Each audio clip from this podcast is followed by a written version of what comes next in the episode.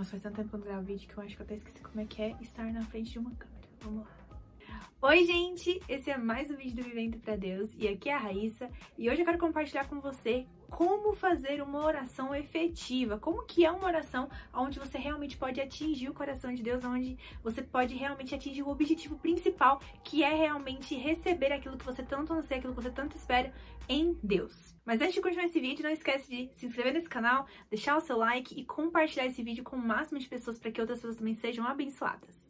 Então, Raíssa, como orar com as palavras certas? Qual é a diferença de uma oração que é efetiva para uma oração que não é efetiva, ou para uma oração que talvez seja realmente uma oração da minha carne, não uma oração do Espírito sobre mim? O que você precisa entender é que orar é se relacionar com Deus, é uma conversa.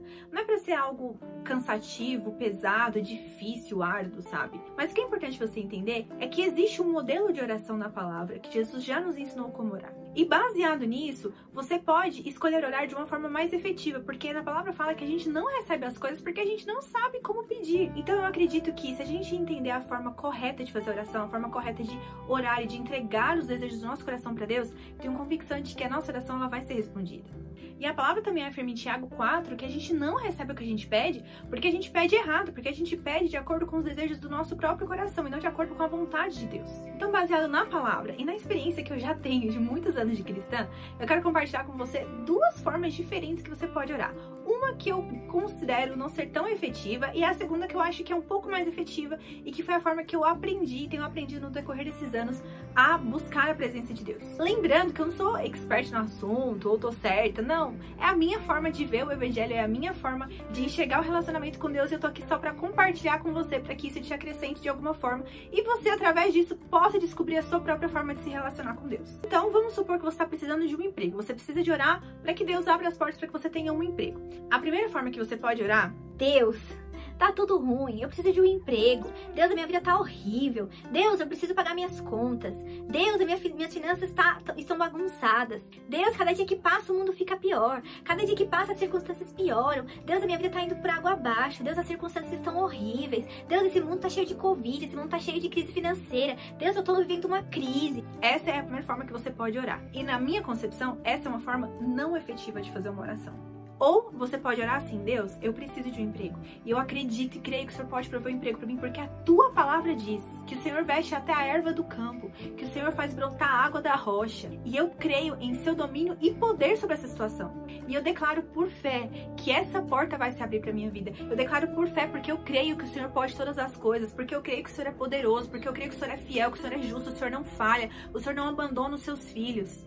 Você está sentindo a diferença de uma oração que não é efetiva para uma oração que é efetiva? E qual é a principal diferença entre essas duas? A diferença é que na primeira oração você exalta o problema e na segunda oração você exalta o poder de Deus em resolver essa situação. Na primeira oração você mostra para Deus o tanto de problema que você tem, como se você estivesse reclamando mesmo daquela situação. Mas na segunda você declara a palavra de Deus, que é a verdade, e quando a palavra é declarada, ela cria no mundo espiritual e no mundo natural as soluções que você precisa, porque essa palavra ela é verdade, ela tá sempre em movimento, ela tá sempre criando. A palavra ela é criativa. Você declara e é gerado, você declara e é gerado. Então, a forma com que você declara também sobre as circunstâncias da sua vida através da oração, você alcança alcança aquilo que realmente você precisa. Uma conversa efetiva, ela produz bons frutos.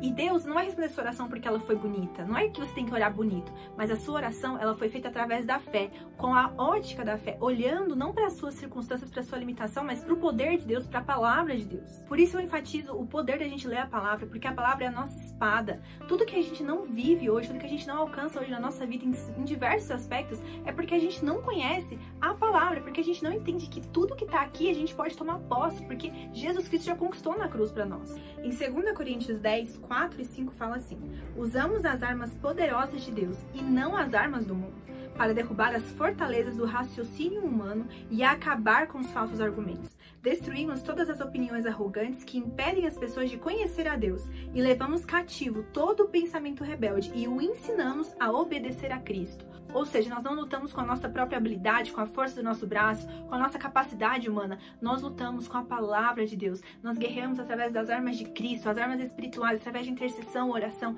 E existe sim formas efetivas de fazer isso. Então hoje, decida não orar aquilo que está no teu coração, ou talvez orar os teus problemas. Ore a palavra. Aqui nessa, nessa palavra existem verdades que podem trazer transformações poderosas para sua vida. Quando você abre um versículo aqui, você olha esse versículo, você toma posse disso e você gera isso em oração, tenha a convicção de que Deus vai sim te responder. Porque quando a gente ora a palavra, a gente está orando a própria vontade de Deus.